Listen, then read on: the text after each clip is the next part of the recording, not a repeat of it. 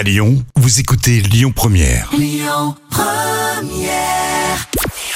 Bonjour Rémi, bonjour Jam. Comme tous les jours, on jette un œil aux audiences. Colanta, leader hier soir avec un peu moins de 4 millions de téléspectateurs devant TF1. Ça représente 19% de part d'audience.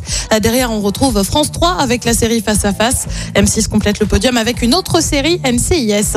L'actu du jour, c'est l'émission Au tableau qui va être déprogrammée de Canal. La nouvelle saison devait être diffusée la semaine prochaine à partir de mardi avec un bon nombre de candidats à la présidentielle qui se sont pliés aux questions d'enfants. Alors pourquoi ce sera pas diffusé? Bien tout simplement parce que la chaîne ne pourra pas respecter l'équité en place côté temps de parole. L'ARCOM ancien CSA est clair. Pour le moment, on peut parler des candidats en fonction du poids politique de chacun, en tout cas jusqu'au 28 mars.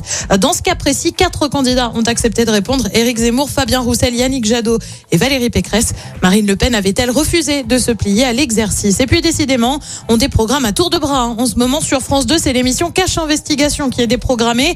Alors c'est un peu compliqué, hein. c'est un numéro sur McDo. Il devait au départ passer le 16 février. Il a été déprogrammé une première fois euh, pour un numéro sur les EHPAD juste après la sortie du livre Les Fossoyeurs sur le groupe Orpea. Eh bien, l'enquête sur McDo ne sera finalement prévue que pour le 7 avril prochain. Le dernier numéro de l'émission a attiré près de 3 millions de personnes derrière leur télé.